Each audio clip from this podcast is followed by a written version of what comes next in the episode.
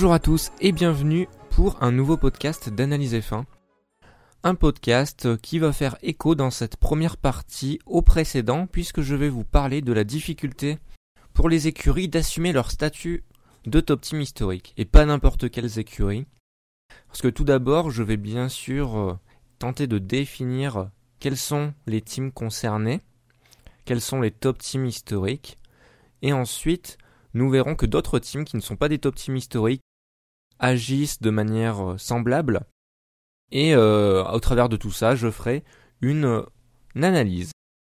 Tout d'abord, quels teams sont des top teams historiques? On en compte 4 très concrètement. Il y a Ferrari avec 16 titres de champion du monde de constructeurs, Williams avec 9, McLaren avec 8 et Lotus avec 7. Alors, avant d'aller plus loin, je vais écarter Williams et Lotus de mon propos. Pourquoi? Parce que Williams a une histoire récente. Williams a été créé en 1975, a eu euh, une histoire, on va dire, plutôt riche en titres, une histoire récente riche en titres. Quand je dis récente, c'est dans la période moderne, c'est-à-dire dans les années 80-90. Ils ont eu euh, beaucoup de titres pour voir que euh, c'était une jeune écurie. Et ensuite, c'est pour cela que cette écurie peut se permettre d'avoir une décennie ou une décennie, une décennie et demie de moins bien. Ce n'est pas la crise chez Williams, ils arrivent à gérer ça. Cette année, ils ont changé pas mal de choses pour justement revenir au plus haut niveau. Ils gèrent très bien leurs années de moins bien et donc ils n'ont pas la même pression que d'autres écuries dont je parlerai plus en détail tout à l'heure. Enfin tout à l'heure, tout de suite. Avant d'en parler justement, il faut parler de Lotus. Lotus 7 titres de champion du monde des constructeurs. Pourquoi je ne les mets pas dans les top teams historiques qui ont du mal justement à assumer ce, statut? Tout simplement parce que l'aventure Lotus s'est terminée à la fin de la saison 94. Et ensuite a repris ben, récemment. A repris récemment. Pendant plus de 15 ans, euh, il n'y a pas eu de Lotus en Formule 1. Du coup, dans la mémoire collective, on va dire que ce n'est pas grave si Lotus, à son retour, ne gagne pas si pendant plusieurs années elle connaît des périodes sombres. Et une autre raison commune à Williams et Lotus pour, lesquelles, pour laquelle ces deux écuries n'ont pas trop à s'en faire au niveau de la pression, la pression extérieure, c'est qu'elles sont dans l'ombre de deux autres écuries, qui sont les vrais top teams historiques, les plus gros top teams historiques du, du plateau, qui existent depuis très longtemps, c'est Ferrari et McLaren. Alors c'est pour ça que je vais détailler un à un ces deux écuries, une à une ces deux écuries, pour voir un peu pourquoi c'est vraiment les gros top historiques, pourquoi il y a une pression qui pèse sur elles, qui ne pèse, pas sur les autres écuries, et euh, pourquoi c'est plus compliqué. Tout d'abord Ferrari. Ferrari est là depuis le début de l'histoire du championnat du monde de Formule 1, c'est-à-dire depuis 1950. C'est l'écurie avec le plus de budget. C'est une écurie qui a le droit euh, qui, on va dire, a une redistribution des droits télé très favorable, et vraiment même plus favorable que son classement euh, de ces derniers temps ne lui, euh, conférerait si euh, y avait une, une, redistribution qui se basait uniquement sur ce facteur.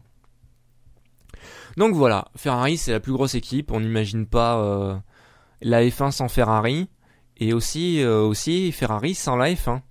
À mon, avis, c'est impossible. C'est vraiment une écurie euh, vitrine, tout simplement. Mais ce n'est pas la première crise pour Ferrari. Euh, ils, ont, traversé d'autres crises, on se souvient, dans les, dans les années 90, même euh, années 80, années 90, c'était pas, pas une période très faste de l'histoire de Ferrari. Ils l'ont finalement surmonté à la fin des années 90 avec par contre une domination totale avec Michael Schumacher. Donc ils arrivent à gérer les crises, mais quand même c'est une grosse écurie qui ne peut pas se permettre vraiment d'être euh, trop loin dans le classement.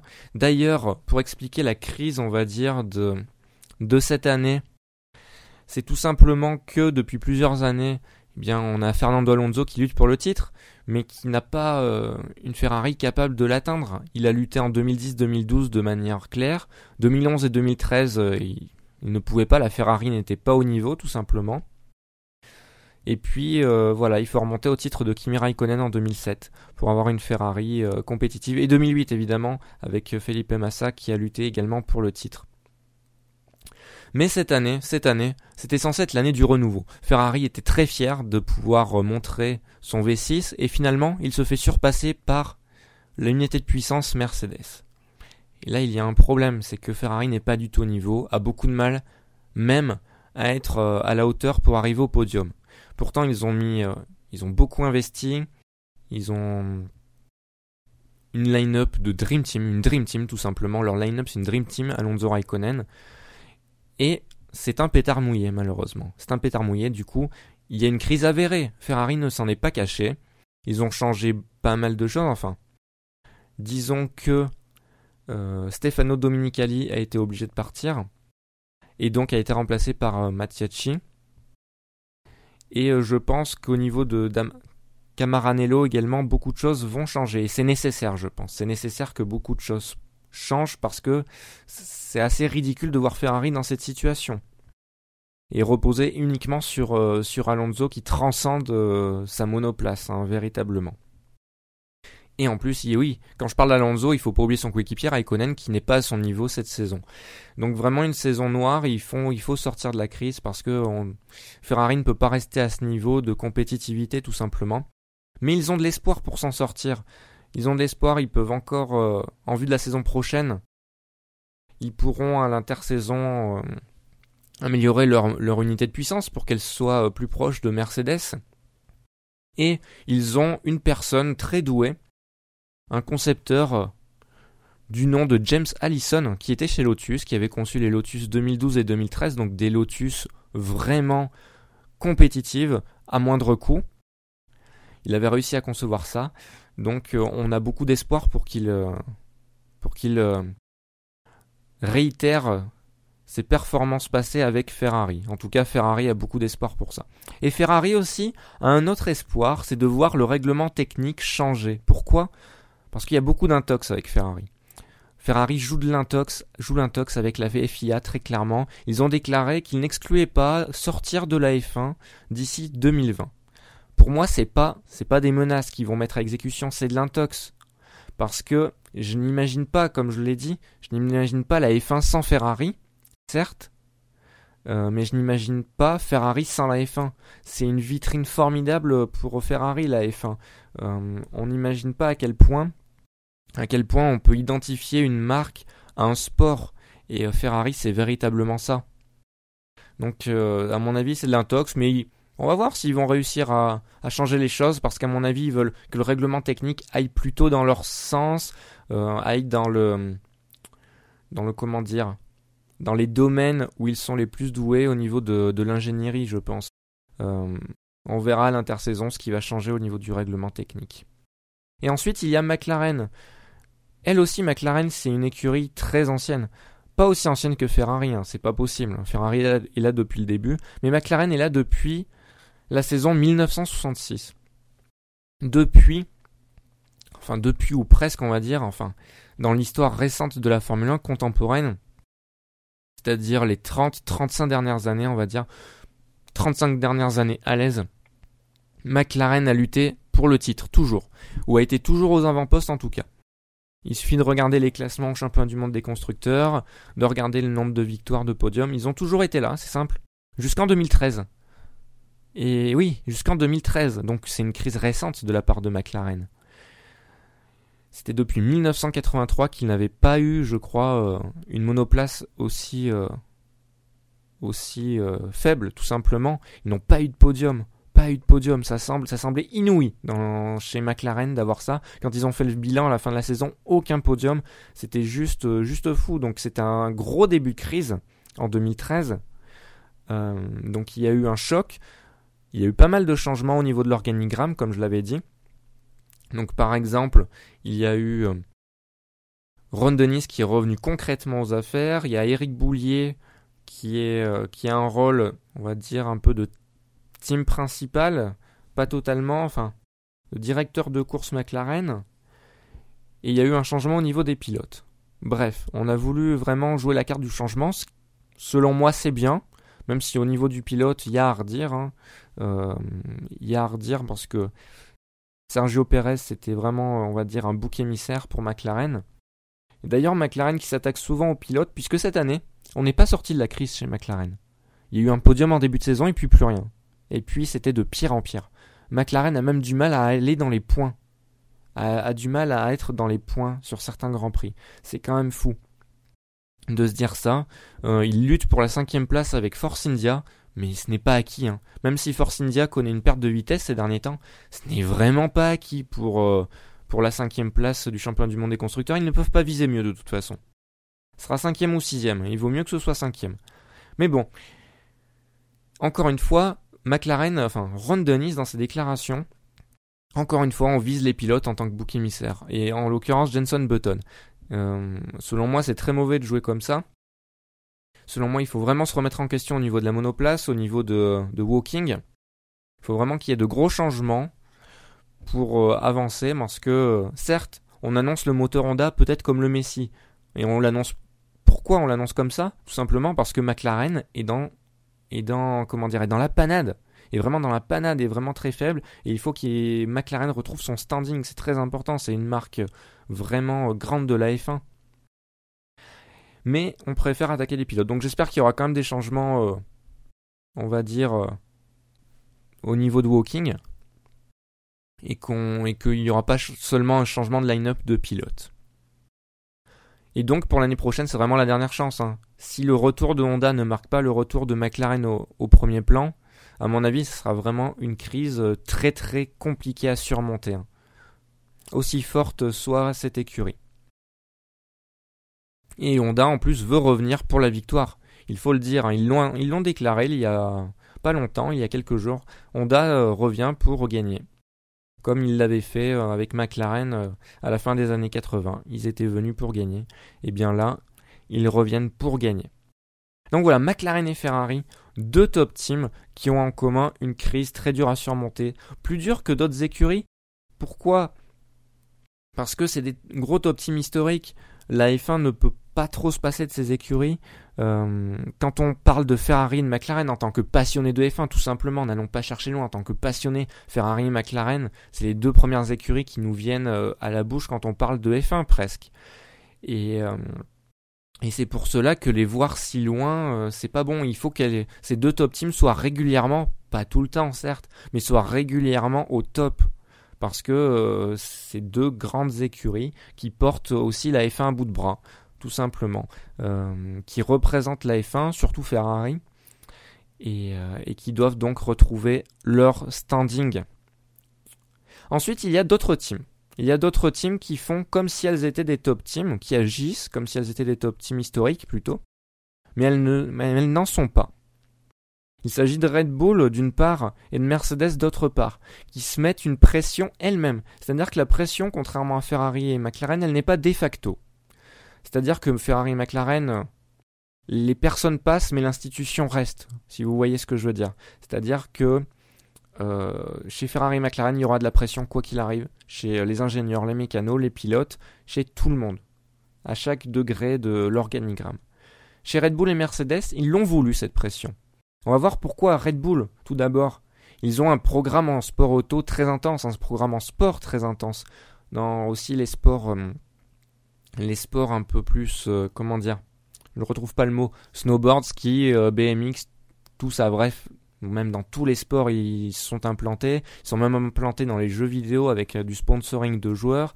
Bref, ils veulent être, ils veulent être au top partout. C'est une marque qui veut vraiment dominer les différents aspects du spectacle dans le monde.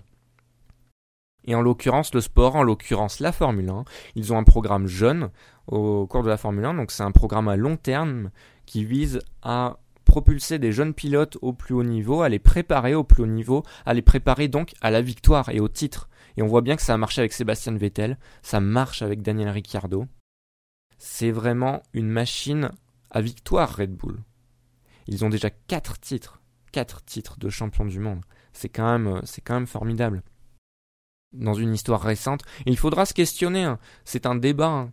Pour l'instant, c'est un débat, mais Selon moi, ils ne sont pas encore un top team historique, mais euh, ils sont en passe de le devenir s'ils continuent sur ce chemin. Vraiment, ils ont pour l'instant tout pour l'être. Et donc ils se mettent une pression, c'est-à-dire que cette année n'est pas victorieuse, et ils veulent revenir à la victoire dès l'année prochaine. C'est un but avoué. Et ensuite, nous avons Mercedes. Mercedes qui est revenu euh, en Formule 1, qui n'est pas un top team historique, mais qui est un team historique.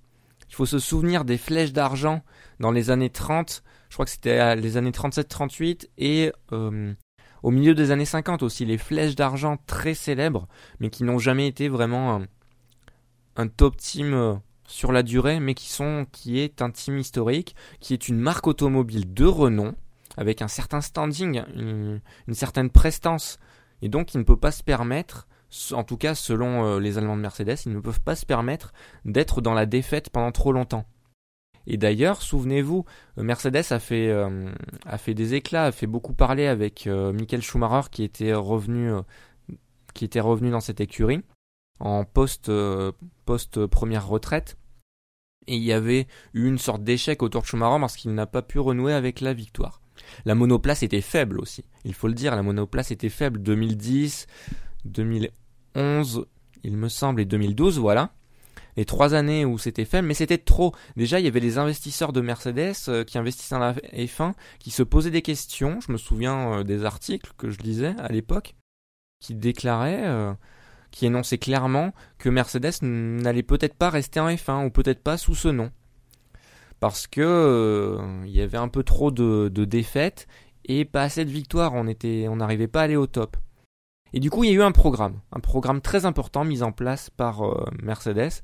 C'est un programme qui a porté sur les années 2013-2014. L'année 2013 était censée préparer l'année 2014 pour le retour au sacre, on va dire.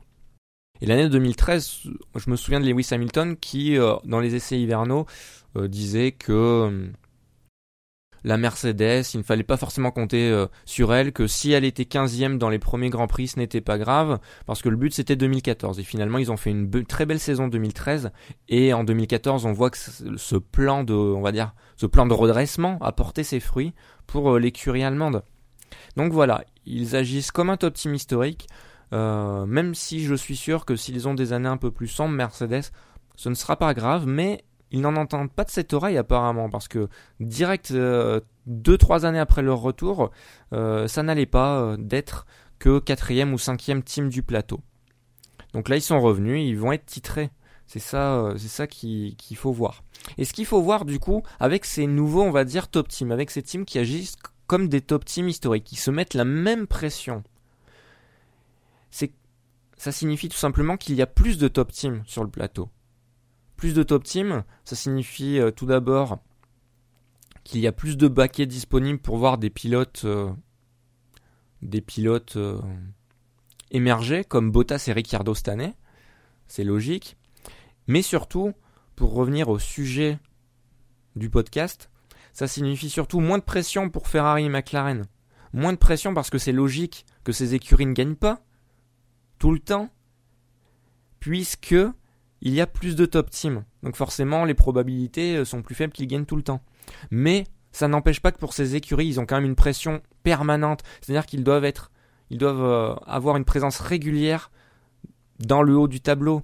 C'est indispensable et euh, ça manque cruellement à ces écuries cette saison. C'est pour ça que Ferrari est actuellement en crise, que McLaren est au bord de la grosse crise selon moi. Ils esquivent la crise par divers moyens. Là, le moyen, c'est Honda en 2015, euh, voilà, c'est le Messi.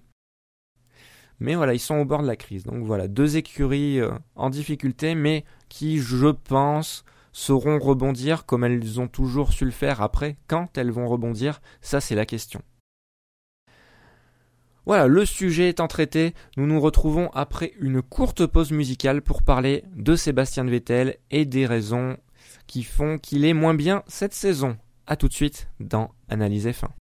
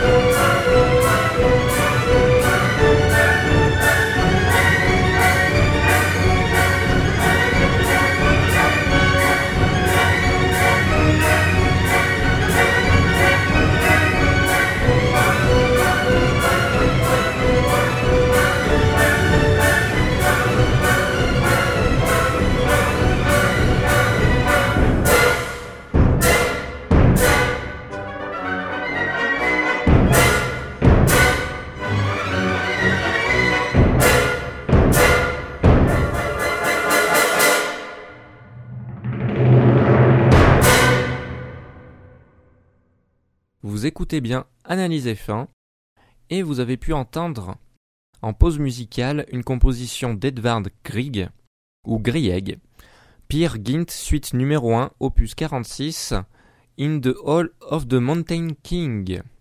Et on se retrouve pour une deuxième chronique qui j'espère sera plus courte histoire de ne, de ne pas dépasser on va dire euh, la demi-heure qui est ma limite que je me fixe pour euh, ces chroniques. Et on va parler de Sébastien Vettel.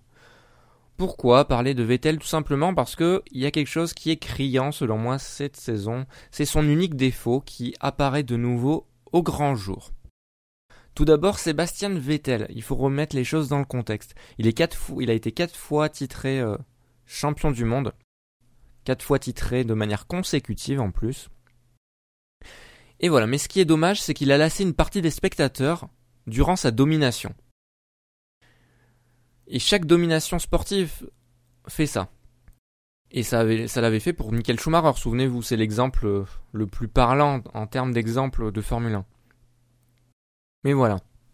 Vettel a lassé une partie des spectateurs, et selon moi, c'est dommage, parce que ce qu'il faut bien se rendre compte avec cette domination, c'est qu'il a rendu banal des prestations exceptionnelles. Il a vraiment rendu euh, banal des, des, qualifications, des pole positions, des, victoires, alors que à chaque fois, chaque course est différente et chaque course qu'il a gagnée, chaque pole position qu'il a obtenue, c'était vraiment euh, vraiment fort. Et il y en a certaines plus que d'autres et on s'en rendait pas, enfin, une partie du public ne s'en rend pas compte du fait de sa domination parce qu'ils se disent c'est toujours pareil. Mais non c'est jamais pareil. Il faut ce qui est ce qui est dur en sport c'est justement quand on commence à, à gagner c'est de continuer à avoir la niaque pour euh, aller chercher d'autres titres. Et euh, Vettel a ça et a, réussi à faire euh, des, des, prestations, tout simplement des courses exceptionnelles. Il est allé chercher ses titres, il est vraiment allé les chercher. même s'il avait une Red Bull très forte, il est allé lui-même les chercher ses titres. d'ailleurs il y avait une interview de Mark Webber il y a quelques mois, c'était avant le début de saison 2014 qui expliquait le style de pilotage de, de Sébastien Vettel et qui expliquait pourquoi euh, sur certains circuits il était bien plus rapide que ses concurrents. En fait, pour vous expliquer euh, très brièvement, c'est tout simplement que Sébastien Vettel joue avec le survirage pour pouvoir accélérer plus tôt que ses concurrents. Il réussit à faire ça, et c'est pour ça qu'en qualification c'est un monstre, c'est pour ça qu'en course sur certains circuits comme Singapour, il peut être vraiment très très fort. Et, euh, et voilà, c'est vraiment un gros pilote qui a très peu de défauts. On a très peu vu. Beaucoup disent, enfin disaient, euh, je sais pas s'ils le disent encore, que Vettel en peloton il est pas très bon. Il est pas bon quand il est en peloton, il est pas très bon pour dépasser. Bon, ça, ça s'est avéré faux. Il y a des multiples exemples. Il y a un Grand Prix d'Abu Dhabi où il part du fond de grille. Il y a le Brésil où il va chercher son titre en, en 2012. Un Grand Prix du Brésil mémorable. Hein.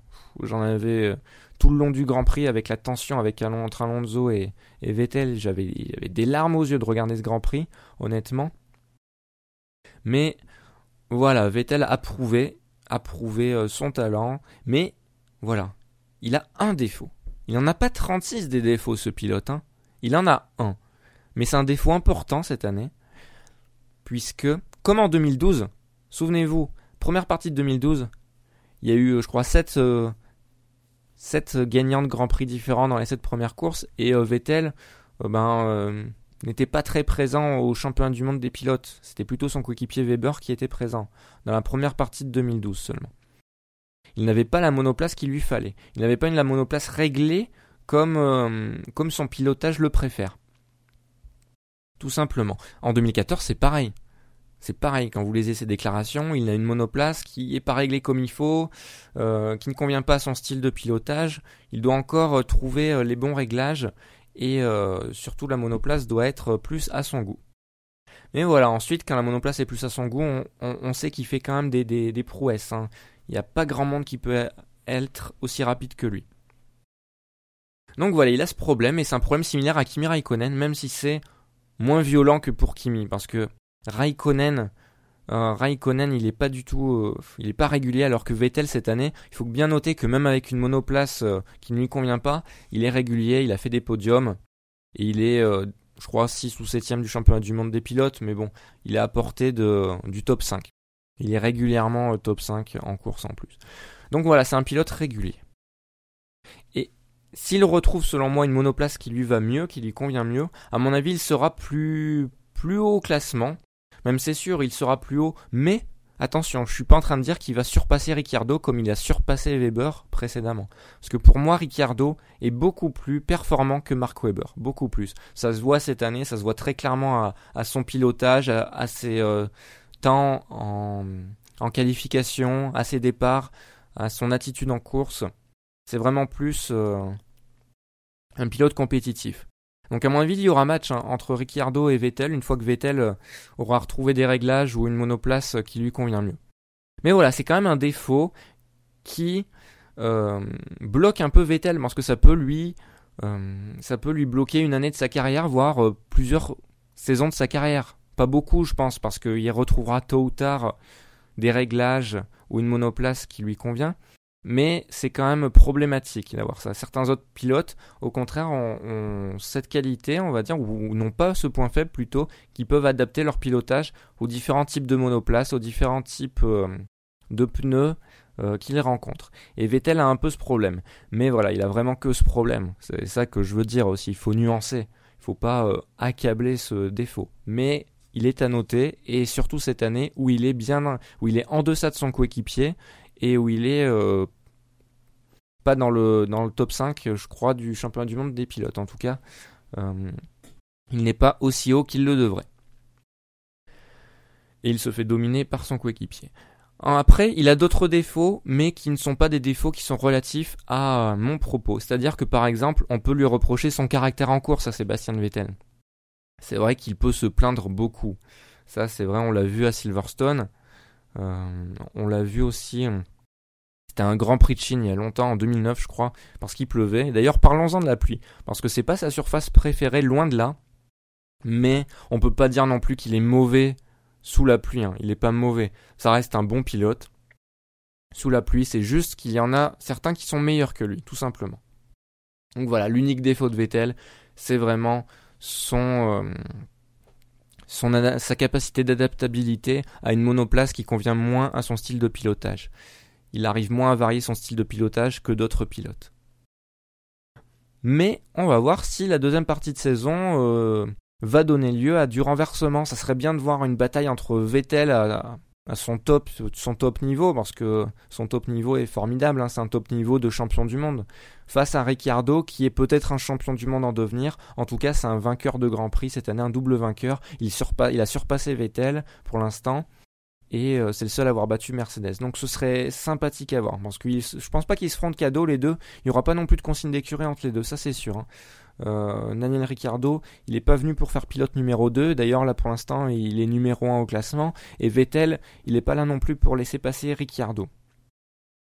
Même, euh, si euh, au début de saison il a pu le faire à une reprise, je crois que c'était à Bahreïn, mais bon, ça c'était le début de saison, il y avait un jeu d'équipe naturel, donc c'était bien normal d'appliquer d'appliquer ce jeu d'équipe pour marquer le plus de points possible en début de saison. Surtout que Là, c'était vraiment la bataille contre Mercedes. Mais là, ça, va être peut-être la bataille pour la troisième place du championnat du monde des pilotes, même si euh, Ricciardo a une bonne avance sur son coéquipier.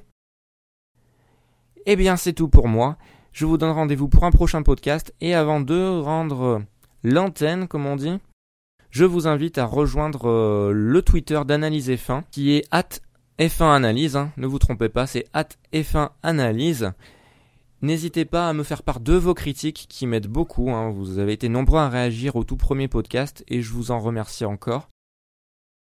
Et aussi, n'hésitez pas, si vous êtes musicien ou artiste et que vous souhaitez passer une de vos musiques dans mon émission, euh, prenez contact avec moi pour, euh, pour en discuter et pour euh, m'envoyer votre chanson. Je la passerai avec plaisir, que ce soit n'importe quel style de musique. Allez-y, n'ayez pas peur.